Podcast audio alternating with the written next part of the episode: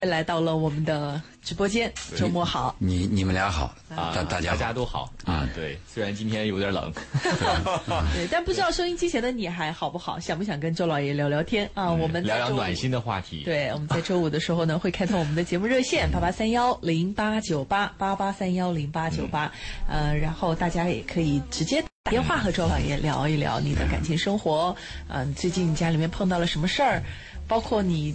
就是你的角度，你想不开，可能换个角度，周老爷帮你换个角度再说一说，你可能就会觉得这个事情是不是有转机了啊？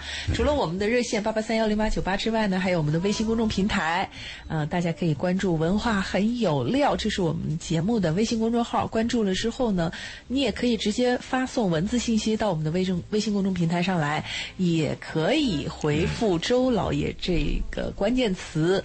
周杰伦的周老师的老爷爷的爷不要打错字儿，不要加标点，周老爷三个字，啊，发送到我们的文化很有料微信平台上来，获得周老爷的这个二维码。然后呢，添加的时候记得告诉周老爷声是文化星空的听众。好，我们今天要继续一个大话题。周末嘛，周末就跟大家谈谈生活嘛。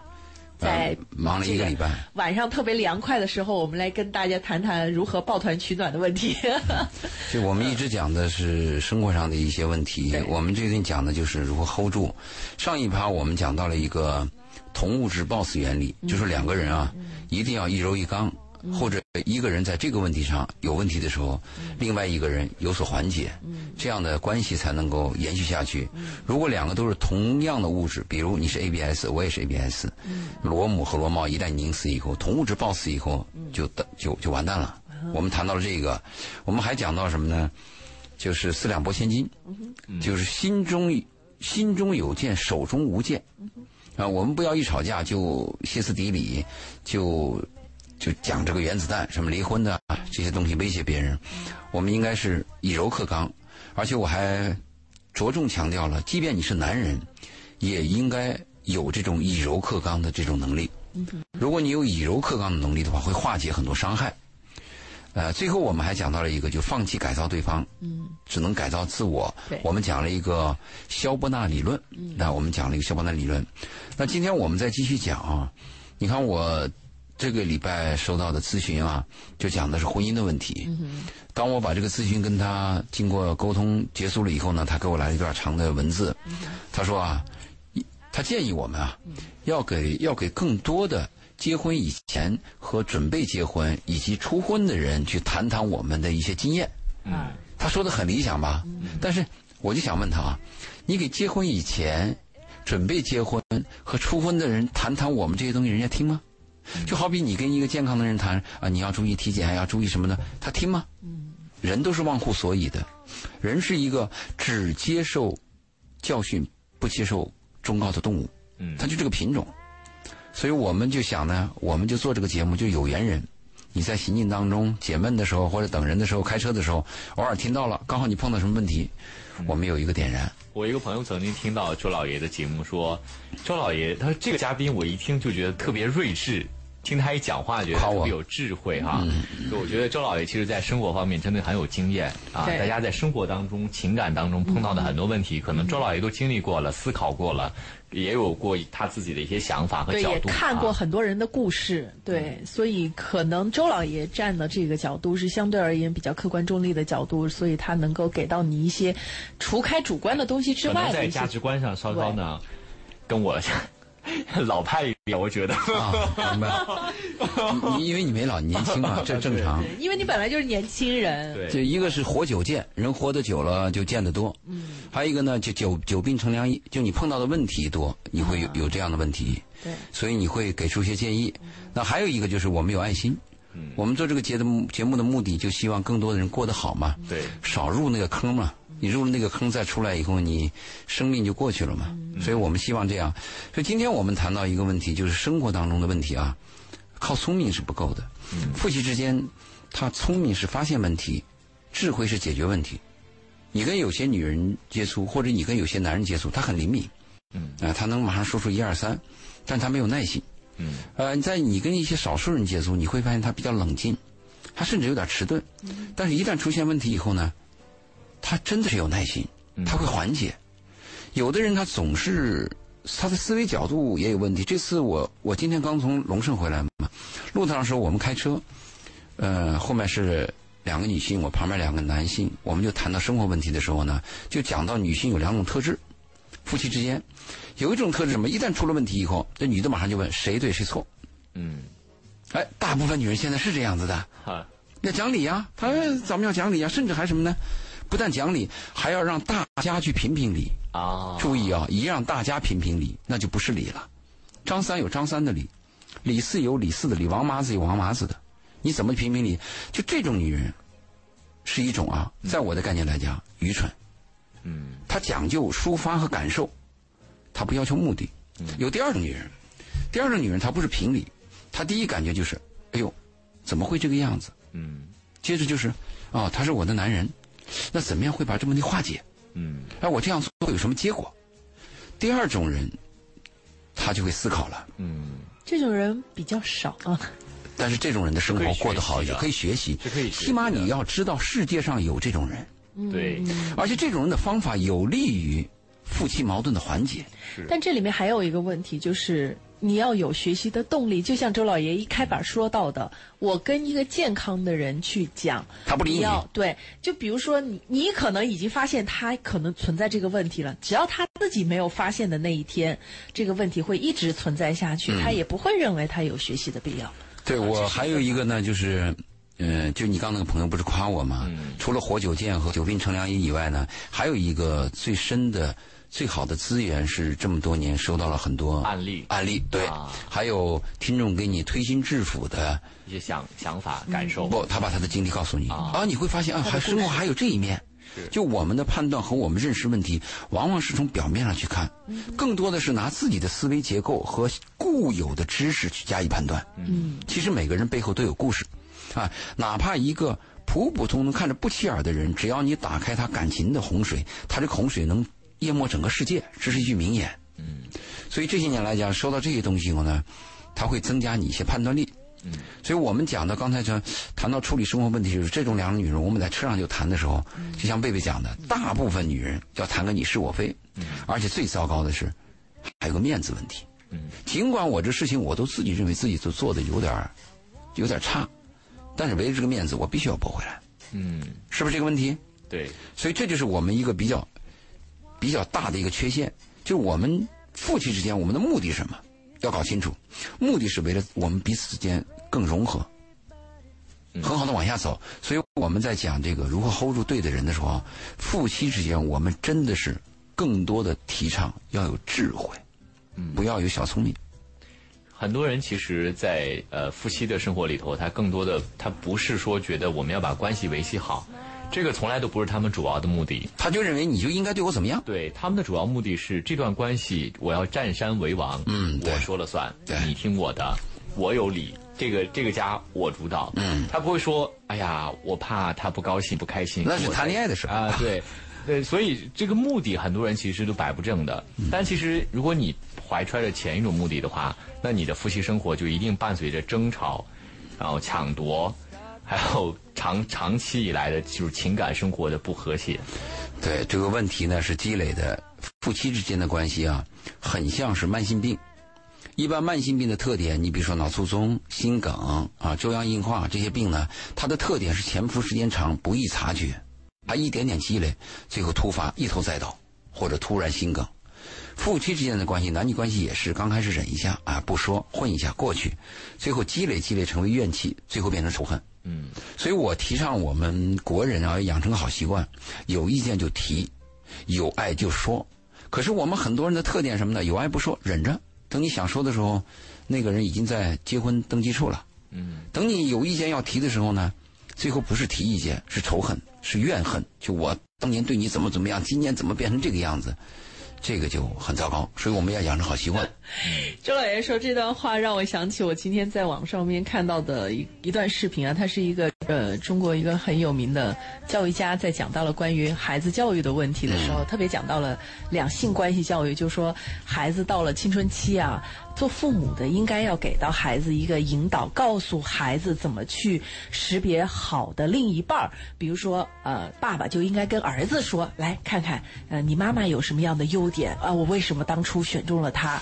呃，等等。”但是旁边一个嘉宾是吗？没有，旁边那个嘉宾说。这个是一个理想的状态，当然老师您说的很有道理啊，但这个太理想了。别招你妈这样的，是吧？对，大部分的都是你看看你妈啊，我当时真是瞎了眼了，找你妈这样。你这一说，我就知道那个潜台词是什么。嗯，说明大部分的人对自己的伴侣或者婚姻关系，他是不满意的，是，而且他会把这种不满。作为一个印刻刻在自己孩子的身上，所以这个悲剧轮回的可能性非常之大。因为这个孩子他接受的也是这些东西，这是他就会习惯性原生家庭嗯说话的烙印，这个是要注意的。大人的问题、成人的问题呢，避免在孩子面前暴露。包括现在有一些夫妻，他们现在的问题也有可能是他们的父母。身上的问题的遗传下来的，对，嗯，所以我们可以看出，大部分的婚姻是有问题的嘛。我们前面也说过嘛，婚姻本身结构对人就有问题，就就会有影响嘛。你们俩过得好，跟婚姻没关系，但是你们俩出现问题，跟婚姻的结构是有是有关系的呀。嗯。呃，我们刚才谈到就是夫妻之间这些问题，刚才贝贝和一米也谈到这个，我们真的要有智慧。就是你想，要和一个你相处有点别扭，可是又不得不相处下去的同事、领导乃至合作者，最后到夫妻关系，一定要有智慧。如果没有智慧的话，我单一的谦让、单一的忍耐都会火山爆发。嗯，一定要有智慧，而且处理这个夫妻关系的智慧，我们在处理问题的时候啊。最好能用一些技巧性的问题，用技巧问题去解决它。嗯，这个技巧问题呢，举一个例子，什么叫技巧问题啊？就当年，呃，英国有一个小文章，他讲的那个电影院，说电影院呢，呃，很多女人当时图时时髦啊，就是戴那个高帽子。嗯，啊，旁边还别了一根鸡毛，就谁的帽子漂亮，就比这个嘛。皇宫贵族啊，还有一些。这个名媛他们就喜欢打扮自己嘛，但是你一戴帽子呢，对后面的观众就有影响嘛，他会挡他的视线嘛，所以呢，这个电影院门口一再告诫大家，希望大家尽量在看电影的时候把帽子摘下来，但是这个宣传的效果很差，但是有一家电影门口写了另外一条广告，马上这个帽子就没有了。他的广告怎么写的呢？他说我们本本电影院允许。头发稀少、有点秃的女性戴帽子，他就写了这么一条广告。接着，他那个影院里边女人都不戴，都不戴帽子，以证明自己头发好了呢，自己证明健康。就处理夫妻关系也是，不要来硬性的东西，来一些技术性的问题来解决它。这就是我们谈的智慧。我举这个例子，不知道大家可不可以就是举一反三的去理解？嗯嗯，这个这个，我觉得周老爷所讲的需要智慧的这个东西啊。可能不是那么容易，这个举一反三，就听故事是其实挺简单的，但是怎么把故事当中你 get 到的东西用到自己的生活里面，有时候其实可能还是需要碰碰壁，然后才能够琢磨出来。嗯，但重点是碰了壁之后，大家要知道吃一堑长一智。对。大部分的人是吃好多好多堑了，那一智还不知道在哪儿呢？就在同一个问题上不停的摔跟头。如果在同一个问题上不断的摔跟头的话，我们就得说你是一个愚蠢的人，或者你是个笨人，或者你是智残，一定这样子了。同样的地方摔跟头就是有问题的了，我们要找原因了。我们人的进步在于哪里呢？不断要有新的创新，要有新的收获，同时要犯新的错误。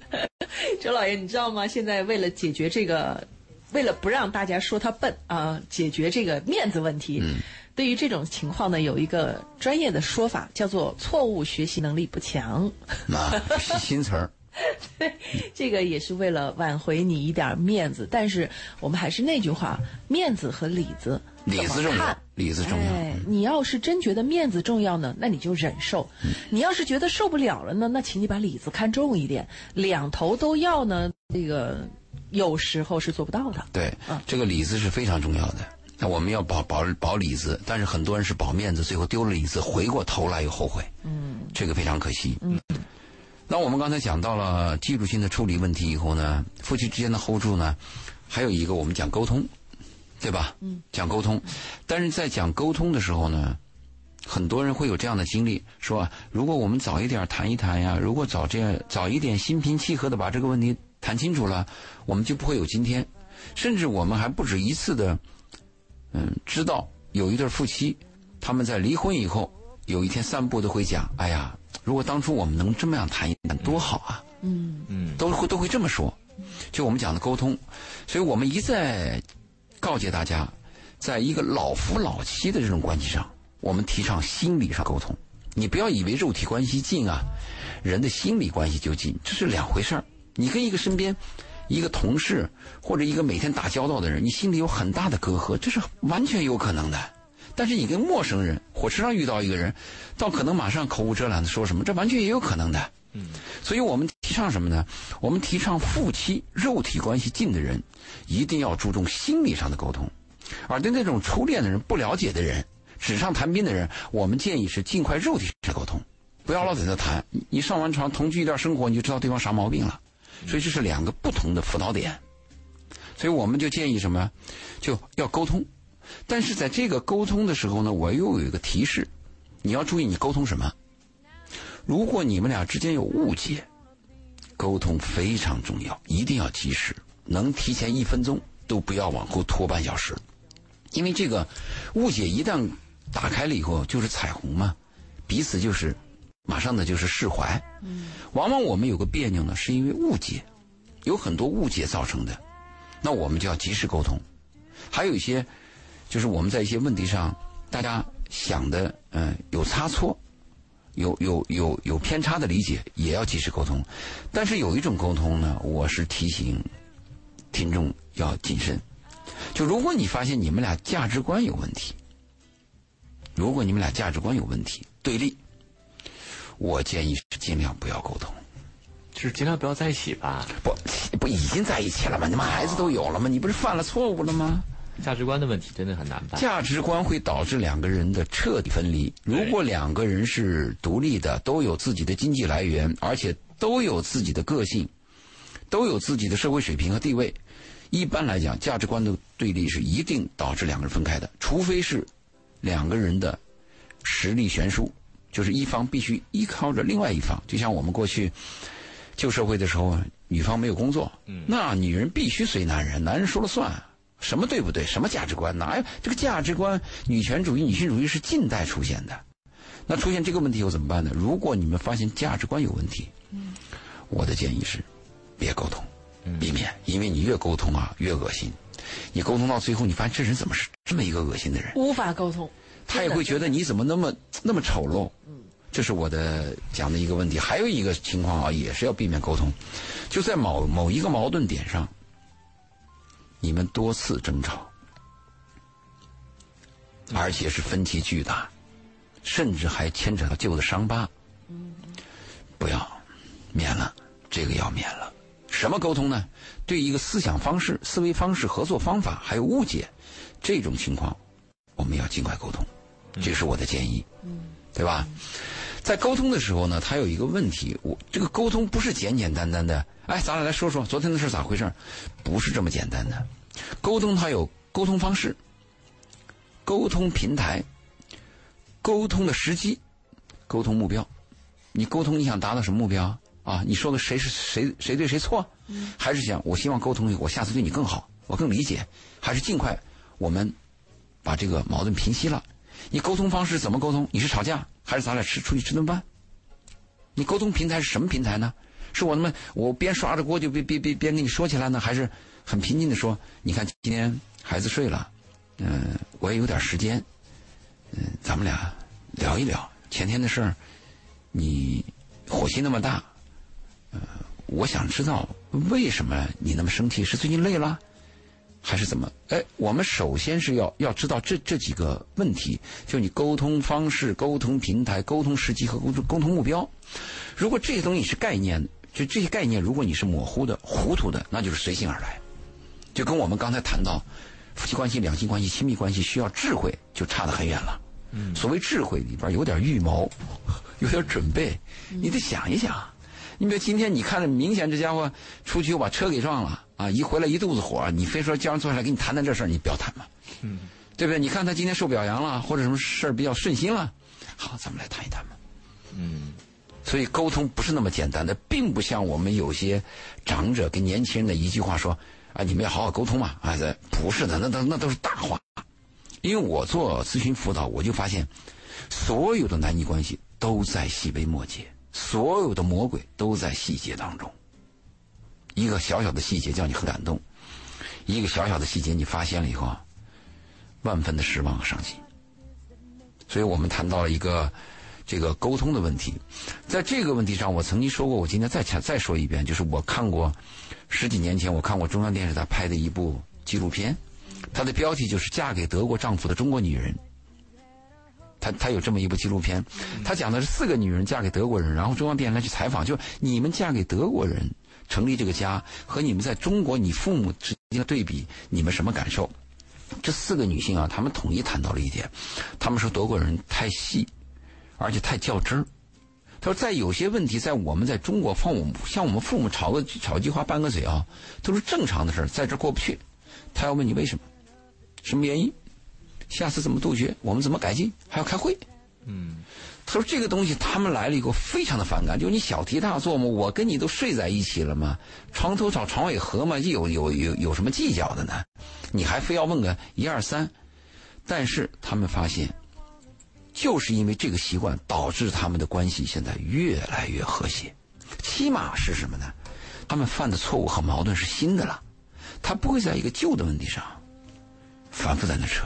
嗯，这是个进步。对，但是朱老爷，我现在突然就想到一个问题啊，就我是觉得，呃，夫妻之间或者是对象之间呢，是良好的沟通，避免新的问题，这是非常好的。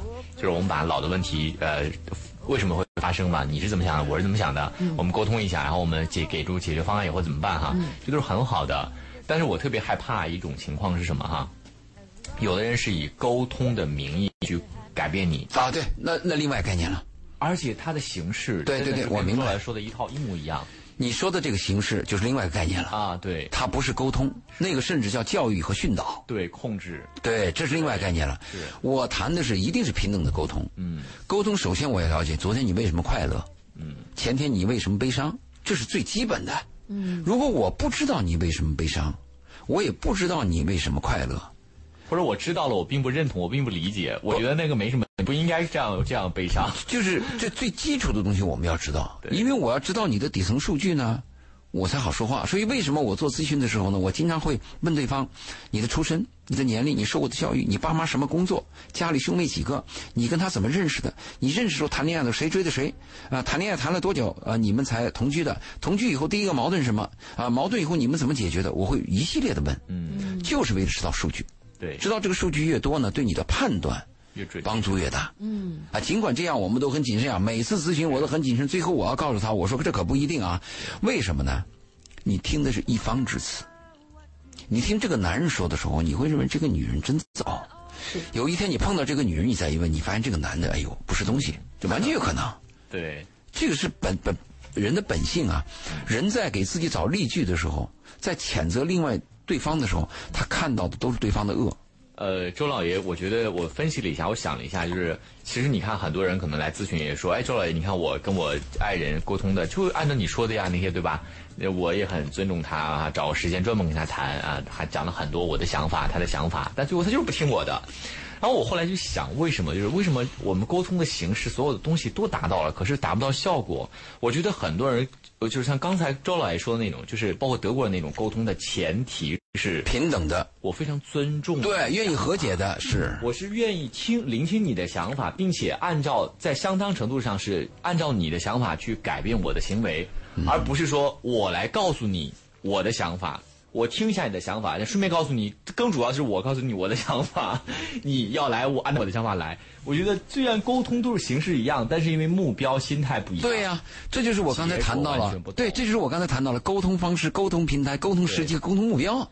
你的目标是想整治对方、挑对方，那你还想干嘛？你看，但是很多人会听完，哎，出来我就是这样做的呀，可是我达不到这个效果，我就心变，这心不一样，那就完全不一样。这个，我在我这近几年的咨询当中，我发现有一个大的概率啊，男女关系一旦出现分歧，就夫妻的关系一旦出现不和，有一方要离开一方的，大部分的情况是什么情况呢？嗯，如果女方来诉说，大部分是男人有新欢，嗯，女方就是想方设法的留住这个男方，但是男方会做到什么地步呢？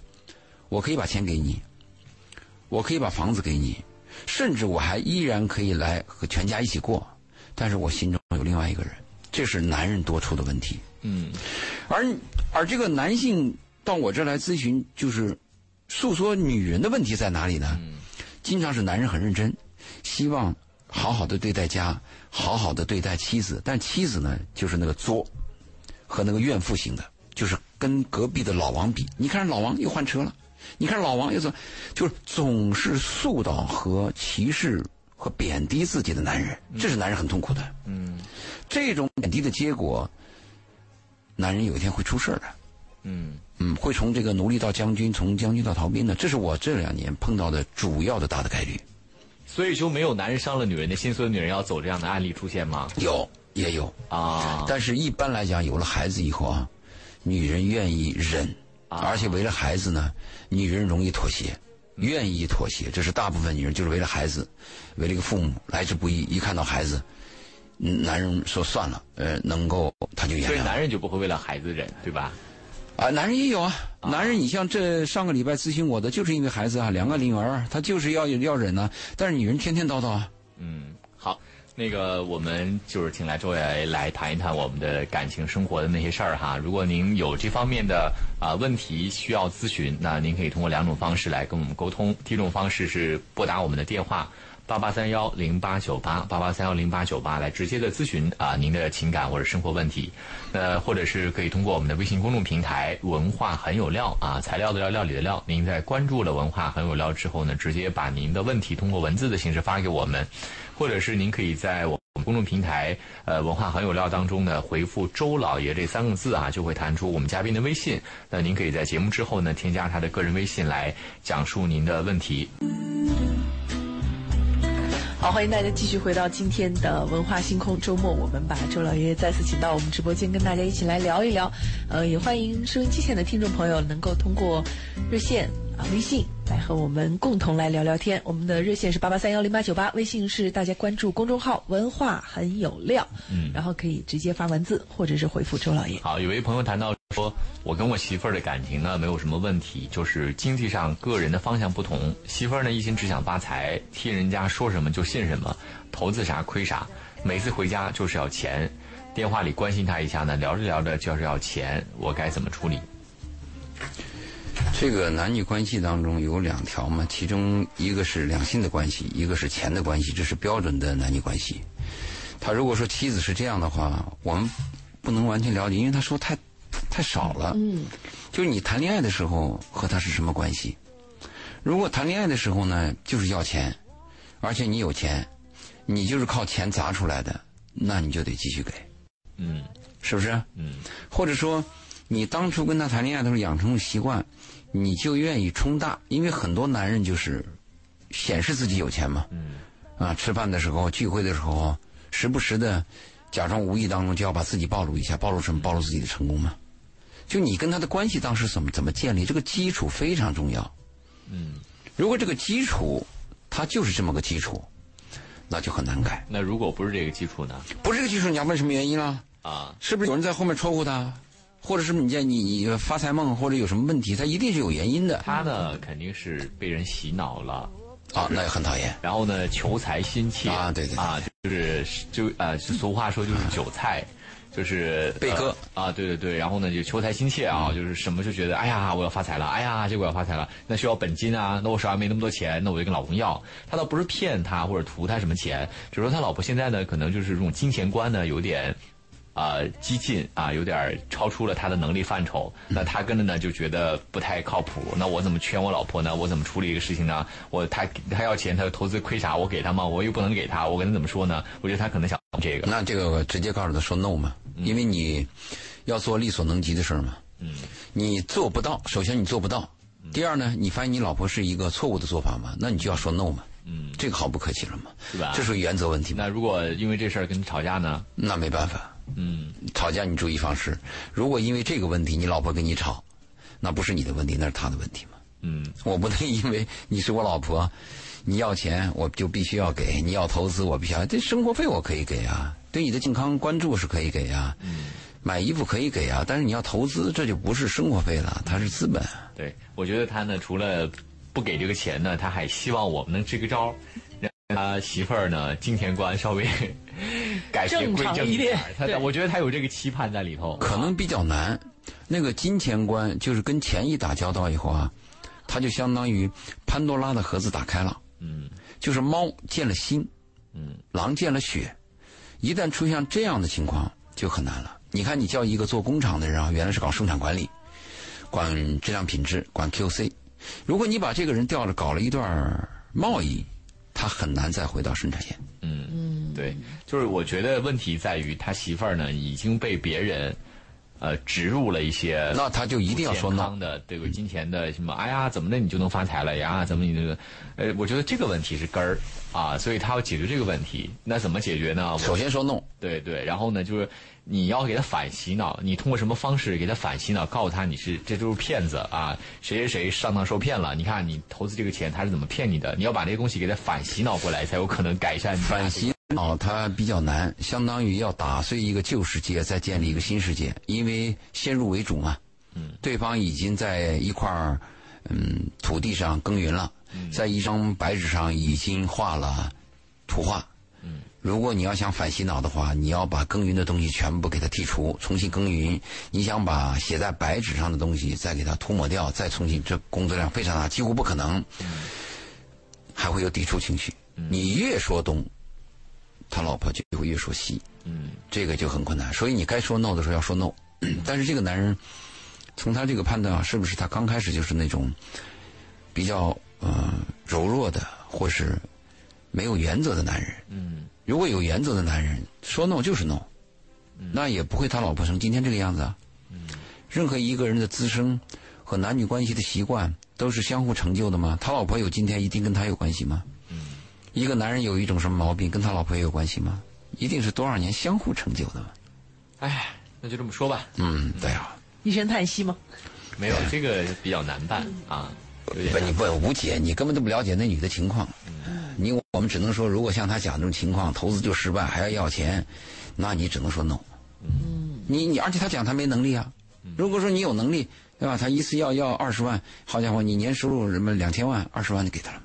那也不行啊，那是无底洞啊！啊，那可以给他限定嘛，我再给你投资三次嘛。嗯，就像那个叫什么，那个王王王王健林不是跟他的儿子讲的，你给你五个亿，允许失次两 失败两次。就是我这么讲的，就是深圳这个地方嘛，大家还是求财心切太厉害了啊，而且很容易被别人利用啊，大家要注意这个问题。到处都是陷阱，可以这样讲。是，你那个钱从哪里来？如果一个投资的人来拉你说这个钱能赚多少多少，多一个月多少多少利息，你不要听那个道理，他自己为什么不去？他拉你干嘛呢？到处都是陷阱，而且是越好听，利益越高，这种项目和事情就越有风险。往往一个获利的获利的项目，最初是被人看差的、看淡的，而不是看好的。嗯，等所有人都看好了，这个风险已经存在，就像我们这个经济规律一样，一样一模一样。嗯，所以我们跟他建议是 no。嗯，好。这是我们听众发来的这个问题的互动啊。其实我们比较少在节目里面涉及到经济方面的，更多的是人和人之间的如何相处。但是钱会影响到家庭啊，好多男女关系就因为钱引发矛盾，或者因为钱的问题引发感动的呀。嗯，因为钱钱可以代表你的思维，代表你对他的态度啊。我们曾经说过嘛，衡量一个男人爱不爱女人的三条标准嘛，第一条就是一个有资产的男人。愿意无条件的、没有婚前财产公证的和你结婚，这是第一条。第二条，这个男人愿意给你花钱，持续的给你花钱，特别是上床之后还愿意给你花钱。第二条，第三条有排他性，心里边只有你，没有任何其他女人。如果这个三条占一条，我们都可以大概判断这个男人爱上这个女人。嗯，所以钱是很重要的一点，判断男女关系。好，我们不判断他了，我们继续讲我们的 hold 住，因为我们更注重婚姻，更注重家庭，我们希望每个家庭呢能够 hold 得住。所以刚才我们谈到了就是沟通平台、沟通时机、沟通方式和沟通目标，以及我们讲的是男女关系要靠智慧。那我们在男女关系相处当中，我们还发现了一个特点，就是赞美和激励是非常重要的。嗯，是不是啊？每个人其实都希望被赞美和被激励。对，呃，如果一个女人经常在她的女朋友或者在公开场合讲：“我那个男人呢就没出息，嗯，就不行。”那长期这个男人就不行。啊，如果一个女人经常在她的朋友和她的范围之内夸这个男人，我就爱我丈夫，啊，我这辈子找到我丈夫就是我的庆幸，除了我丈夫，我很难再碰到像我丈夫这么优秀的人了。或者她跟丈夫这样讲：虽然你不是最优秀的，但是你是最可爱的。啊，虽然你不是最可爱的，但是我只爱你。就像这种奖励的这种鸡汤话，嗯嗯，对人是有用的，非常的有用，嗯。对，这个这个孩子啊，都是鼓励出来的，丈夫也是鼓励，当然翻过来讲，妻子也是鼓励出来的。所以这个鼓励是非常非常重要的。我我有一个周师傅，其实这个周师傅啊，我是看着他的一个成长。他当年五十二五十二岁来深圳，他是一个很好的模具师傅，他画图啊、理解呀、做模具啊非常棒。他去应聘，每一个人发一张纸。出一张图，让你们在半个小时把它完成。他很快就完成，他第一名。但是再看他的简历，说他是五十二，说我们只招二十五的，那就把他 pass 了。最后迫使他不得不自己接活干。你去看看他那个经历啊，你会很感动的。我是偶然的情况，别人介绍说这有一个老师傅，他的经验非常好，你可以去问问他。我做工厂嘛，我见到他的时候，他住在哪里呢？就是每个楼房啊，它有斜的楼梯，那个楼梯底下不是就有一段空隙吗？嗯，他就和他老婆，我叫周太太，就住在这个底下，我就看着他住在这儿，最后有了自己的模具车间，有了先有了车间啊，接着有了自己的模具厂房，接着有了自己的模具基地，最后有了连养狗的山庄都有了。嗯，哎呦，那他老婆任何时候就最穷的时候啊。都夸周师傅，我印象很深的是，在那个破旧的房间里边，那个斜的楼梯那儿搭了个小桌子，啊，他要请我吃点东西，他老婆过来又倒水又倒茶，不停的我们老周，我们老周是上海人，啊，我们老周年轻时候，我们老周年轻时候个子高，我们老周年轻的时候多多帅，啊，别人不懂的事情，我们老周就可以给你做好。周师傅不屑一顾，少啰嗦，拿酒来，那个情景我终身难忘。嗯。就是他太太夸他的时候，是打心眼里感到他荣耀。他从来没有想到，你看我丈夫就住在这个斜斜的楼梯下面，我们俩到了五十多岁还这么穷，一点这种感觉，满满眼的幸福，满嘴的快乐。哎呦，我这个镜头我是终身难忘。后来他是年龄大了嘛，他有了一个山，养了几条狗，我跟他很熟嘛。这个周师傅后来回到上海了，现在什么情况不了解，但是这个印象。在我的心里永恒，所以我就要谈到夫妻之间男女关系当中，我们要夸对方，但是这里边有一个问题，嗯，真夸，嗯，如果虚伪的或者带有敷衍的这种夸，对方是能感受到的，对，而且只有真爱和真的崇拜你的丈夫，你才可能真夸，假的东西就是假的，不可能是真的，我们能感觉到你那个夸到底是真是假。万一实在你在情绪当中找不到夸他的点的时候，你换一个方式，你鼓励他啊，你关心他的身体，你会成为隔壁老王。对对对对，就是你，你给他一个信任感，就是实在是你也不知道，你觉得他这一段时间可能在你看来简直就是糟糕透顶的时候。你给他点希望，你给他点信任感，说不定他就能够突破他现在最糟糕的状态。因为其实很简单，同样的状况发生在任何一个人身上，他都有可能是这样。就每个人都希望被鼓励和表扬嘛。表扬做不到的情况下，如果有人鼓励他，那在一个逆境当中，他是有更多的可能性走出来的。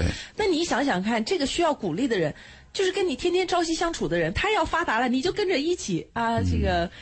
鸡犬升天的人，你为什么不给他一些鼓励呢？这对你来讲是很有好处的事情啊。对，鼓励会出现天才。是。如果是强压和乱骂，只会出现匠人。嗯，这是两个完全不同的结果。嗯，我们今天是因为时间的关系啊，只能够跟大家先聊到这里。其实，呃，相处之道有很多，我们细节一点点的聊，也希望能够在周五的节目当中多听周老爷聊一聊，呃，也多听大家生活，对，共同跟我们来聊一聊。今天的节目就是这样，大家可以通过文化很有料的微信公众平台回复周老爷，获得周老爷的二维码，然后添加的时候说一声是文化星空的听众。对，下周五再见，拜拜，拜拜。听见你。